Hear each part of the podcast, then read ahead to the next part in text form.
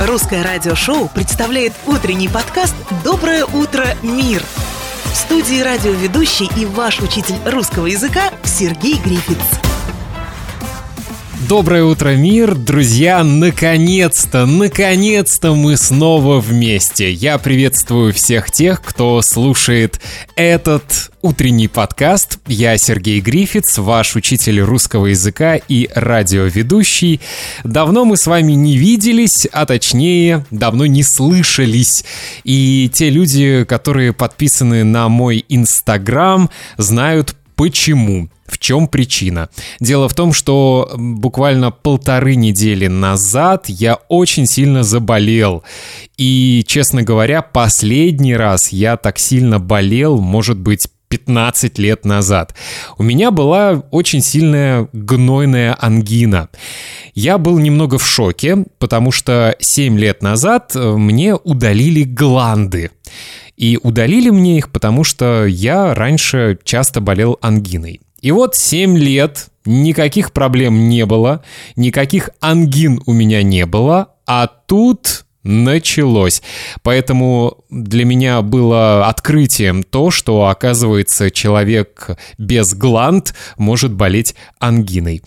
И я больше недели лежал в кровати с температурой плюс 39 градусов. У меня очень болело горло, я практически не говорил, у меня очень сильно болели уши.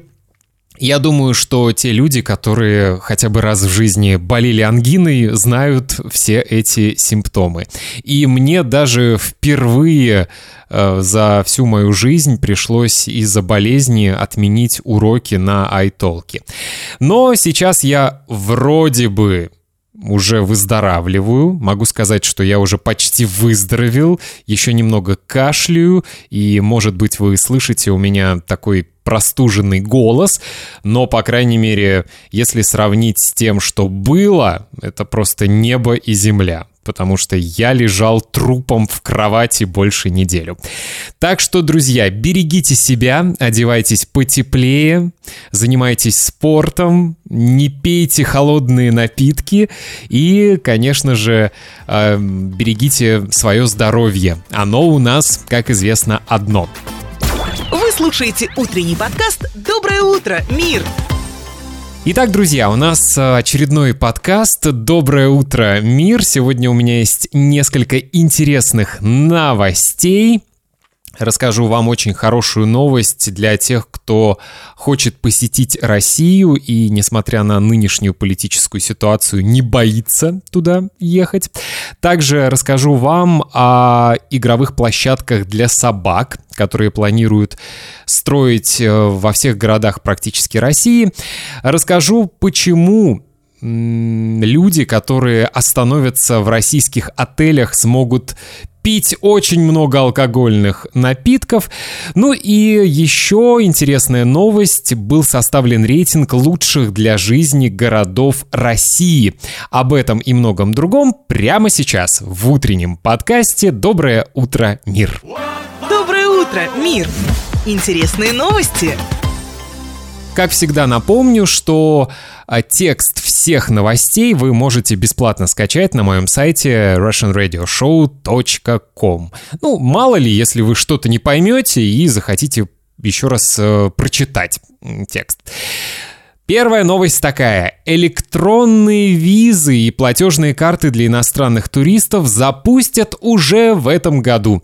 Об этом сообщила глава Департамента развития туризма Минэкономразвития Татьяна Шершавицкая. Она пояснила, что цель этих мер – стимулирование въездного турпотока в Россию.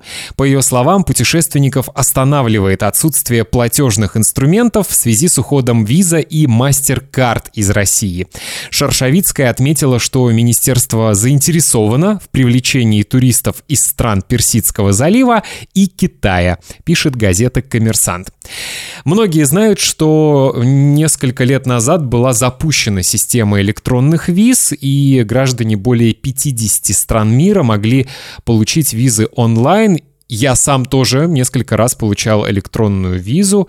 Несмотря на то, что у меня в России живут родители, мы с ними решили, что получить электронную визу намного проще, чем родителям оформлять для меня приглашение, чтобы я приехал в Россию.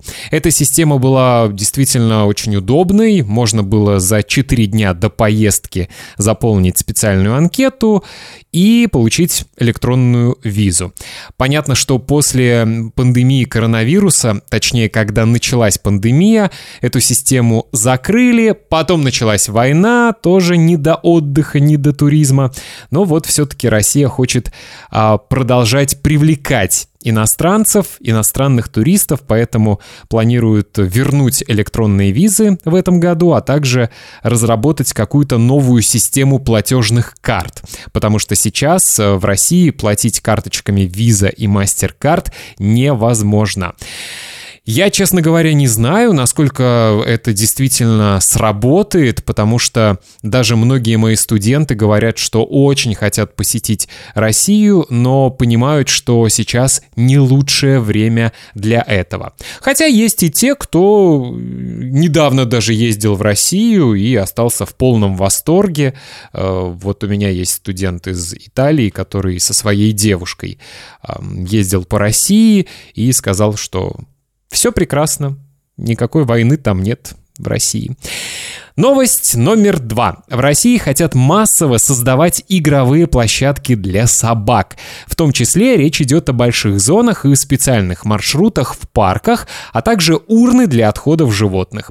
Создание инфраструктуры предлагается включить в программы благоустройства городов, а также в обязанности девелоперов при строительстве домов. При очевидной пользе этой инициативы остается вопрос, кто будет обслуживать эти площадки. Не очень понятно, кто за это все будет платить. Мне кажется, было бы логичным, чтобы за это а, платили мэрии, муниципалитеты из налогов горожан, хотя, с другой стороны, кто-то может спросить, вот у меня, например, нет собаки, я не выгуливаю ее на площадке, почему я должен тратить налоги и платить налоги на обслуживание этих площадок? Вообще идея хорошая, и, например, в Литве, где я долго жил, стали в последние годы появляться площадки для собак, и они очень хорошие, действительно, с хорошей инфраструктурой. Ну а в Испании, где я нахожусь сейчас, уже эти площадки существуют достаточно давно, потому что мне кажется, что э, у испанцев есть э, две религии, если можно так сказать. Они обожают маленьких детей, всегда останавливаются на улице, э, что-то там угукают, играют с этими детьми, даже с чужими. И, конечно, испанцы обожают животных. И если кто-то проходит с красивой собакой, то все прохожие будут останавливаться, спрашивать, ой, как зовут вашу милую собачку, например. Третья новость такая. Российские отели, работающие по системе «все включено», обяжут неограниченно предоставлять отечественный, то есть российский алкоголь. Новые требования, утвержденные Росстандартом, начнут действовать 30 июня. Алкогольные напитки российского производства должны быть представлены в неограниченном количестве на шведском столе на обед и ужин, а также в точке дополнительного питания, говорится в документе. Согласно требованиям, гостям отеля, работающего по системе «Ультра» все включено, должно быть доступно не менее пяти видов крепкого алкоголя, как локального, так и импортного производства, и не менее семи видов коктейлей на основе крепкого алкоголя. В пятизвездочных отелях «Ультра» все включено, на завтрак должно подаваться игристое вино, пишет издание ТАСС. На мой взгляд, система «все включено» или «Ультра все включено» — это настоящее зло. Я один раз отдыхал в Египте по системе «все включено», и всю неделю я только ел, пил, потому что когда ты знаешь, что ты бесплатно можешь все есть и пить, очень трудно себя остановить, и ты просто нон-стопом поглощаешь еду и напитки в неограниченных количествах, так что мне кажется, это зло. По крайней мере, для здоровья точно. Друзья, мы продолжаем утренний подкаст «Доброе утро, мир». Напоминаю вам, что также у меня есть эм, контент, предназначенный только для платных подписчиков, поэтому если вы еще не стали моим платным подписчиком на Spotify или на Apple Podcasts, сделайте это, вы будете иметь возможность слушать эксклюзивные подкасты, ну и также вы сможете поддержать финансово мой проект.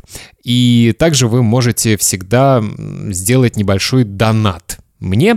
Как это сделать? Э, легко и просто. Зайдите на мой сайт russianradioshow.com. Вы можете через него сделать донат. Или когда вы скачаете бесплатный PDF-файл с новостями, э, которые я сегодня озвучиваю, там тоже есть специальный QR-код, и вы сможете поддержать финансово мой проект. Большое-большое-большое вам спасибо за эту поддержку.